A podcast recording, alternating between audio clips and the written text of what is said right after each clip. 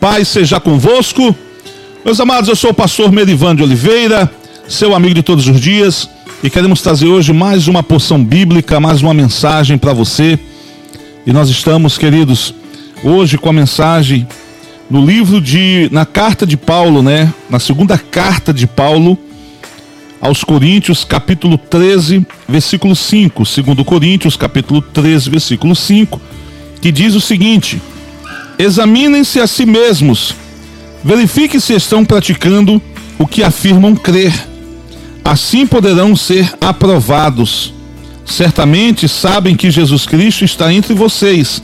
Do contrário, já foram reprovados. Louvado seja Deus por essa passagem, por esse texto. E meus amados, uma das uma das coisas que nós devemos fazer sempre na nossa vida é examinar a nossa vida à luz da palavra de Deus.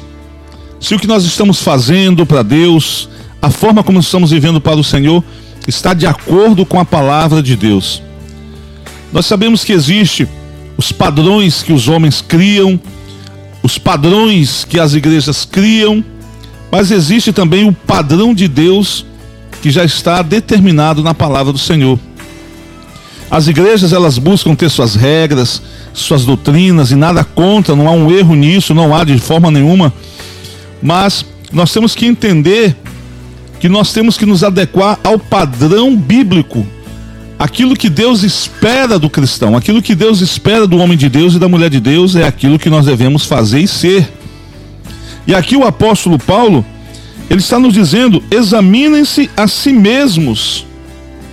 Nós devemos fazer, queridos, um julgamento, nós devemos nos examinar, nos olhar no espelho. Se eu me olhar no espelho e, de acordo com o meu padrão, eu me torno então o melhor pai do mundo, o melhor homem do mundo, o melhor marido do mundo, o melhor pastor do mundo, eu vou ser melhor do que todos, porque aos meus olhos não há ninguém melhor do que eu mas não é da minha forma, não é do meu jeito, não é do meu padrão, mas é no padrão de Deus.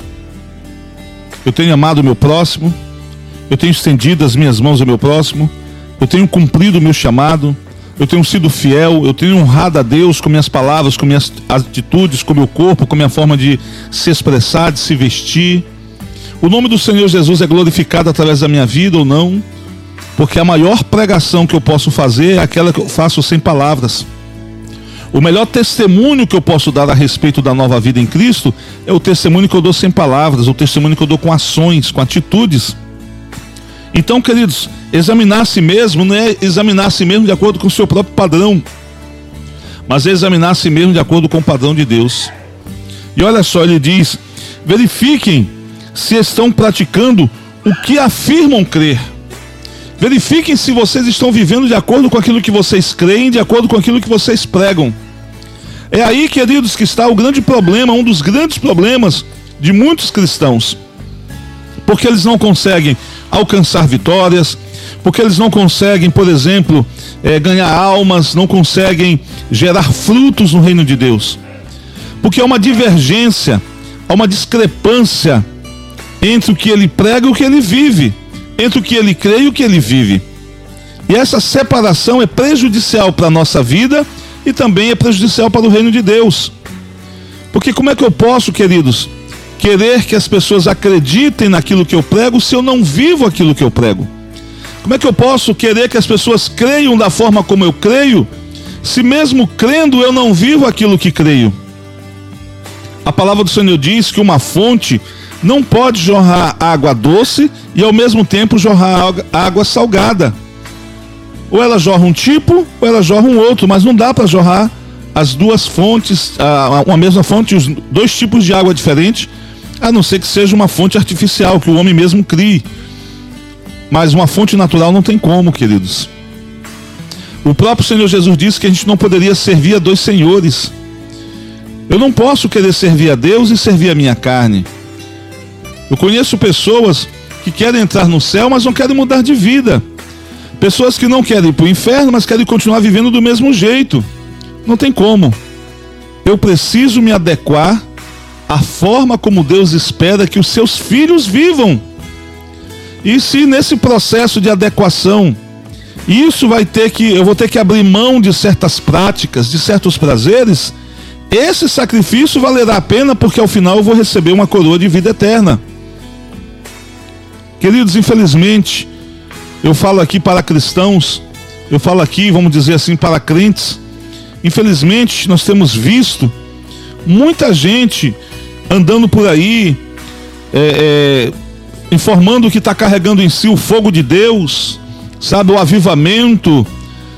E quando desce do altar, o que a gente percebe é uma vida muitas das vezes de mentira, é uma vida sem compromisso, comprando e não pagando, dando calote em pessoas, enganando pessoas.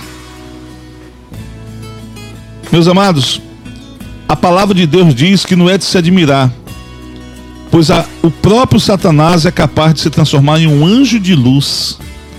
E qual a intenção dele de se transformar em um anjo de luz? Enganar as pessoas para quem ele se revela.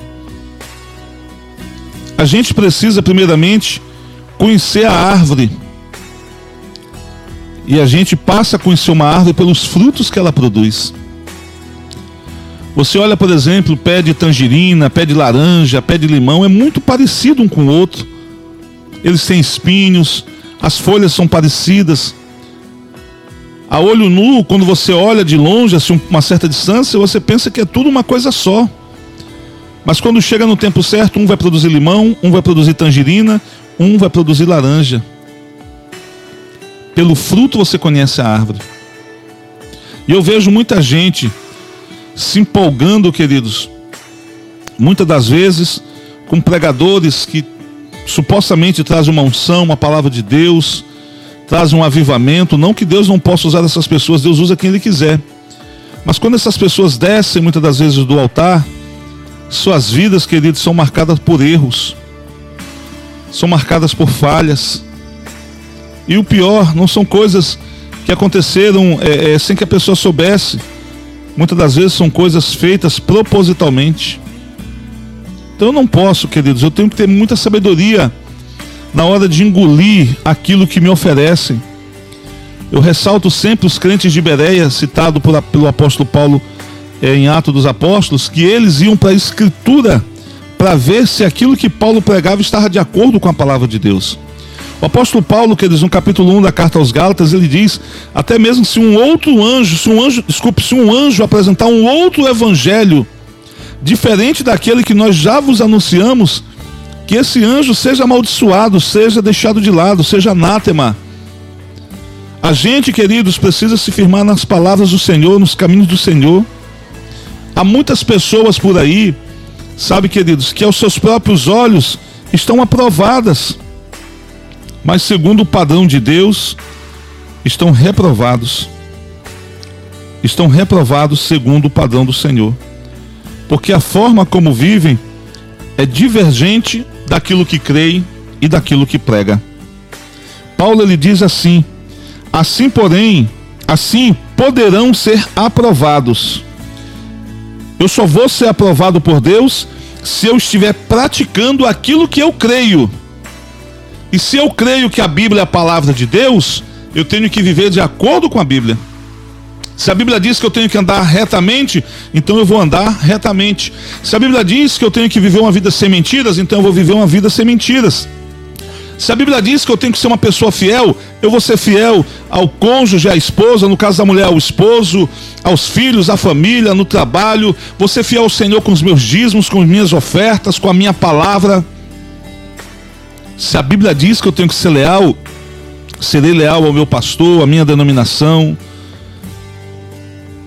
A questão é: muitos estão querendo cumprir a palavra de Deus apenas naquilo que é conveniente para eles. É igual quando você vê pessoas aí abrindo a Bíblia, Senhor me dá uma palavra, e abre a Bíblia em qualquer lugar e fica procurando entre as duas páginas que ele abriu um texto que fala de bênção, que fala de promessa. Mas se ele passar lá, vai ter com a formiguinha ou preguiçoso, ele pula que aquilo não é de Deus. Se ele pega um texto que diz que tem que orar sem cessar, ele pula porque aquilo não é o que Deus quer para ele naquela hora.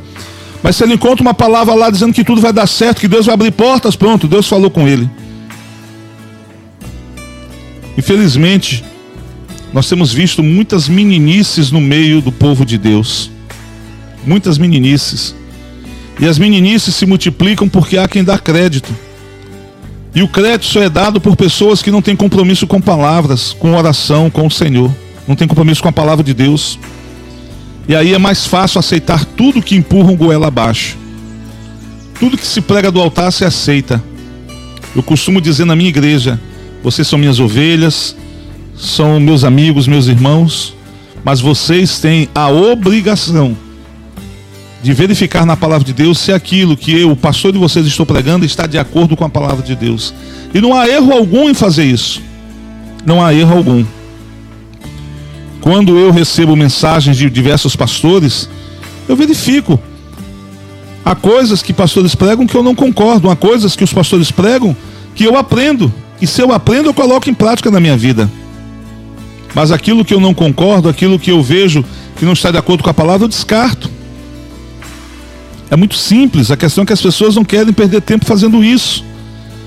Elas querem receber e se o que estão recebendo é promessas, se o que estão recebendo é bênçãos, elas querem receber sem saber de onde veio. Eu vejo muita gente que se agarrando, sabe, é, na primeira mão que se estende. Eu lembro de uma história que uma, uma senhora chegou num sinal de trânsito para atravessar né, na faixa de pedestre. E ela, como ela é uma senhora idosa, ela tinha dificuldade para atravessar sozinha. Então um homem muito bonito chegou, um homem ali, sabe, muito bem vestido, de óculos escuros, pegou na mão dela, assim, no braço dela e disse: Eu posso atravessar com a senhora? Ela falou: oh, meu filho, você pode, é que eu estava esperando, vamos juntos. Aí quando o sinal fechou, ela falou: Vamos nessa? Aí ele foi, só que ele puxou ela para o meio da rua, puxou ela para um lado, puxou ela para outro, o sinal se abriu, os carros começaram a frear em cima dos dois, a buzinar, e a, a senhora passando mal do coração, conseguiu com muita agonia chegar do outro lado. Quando chegou do outro lado, ela abriu a caixa de ferramenta e esculhambou ele, como diz o brasileiro. Você está ficando doido, você quase nos mata. Pensei que você ia me ajudar a atravessar, e você me levou para o meio dos carros. Até parece que você é cego. E ele disse, mas eu sou cego. Eu peguei no seu braço para a senhora me ajudar a atravessar. Só não percebeu que eu sou cego, não? Enfim, queridos, aquela senhora representa muitos cristãos nos dias de hoje.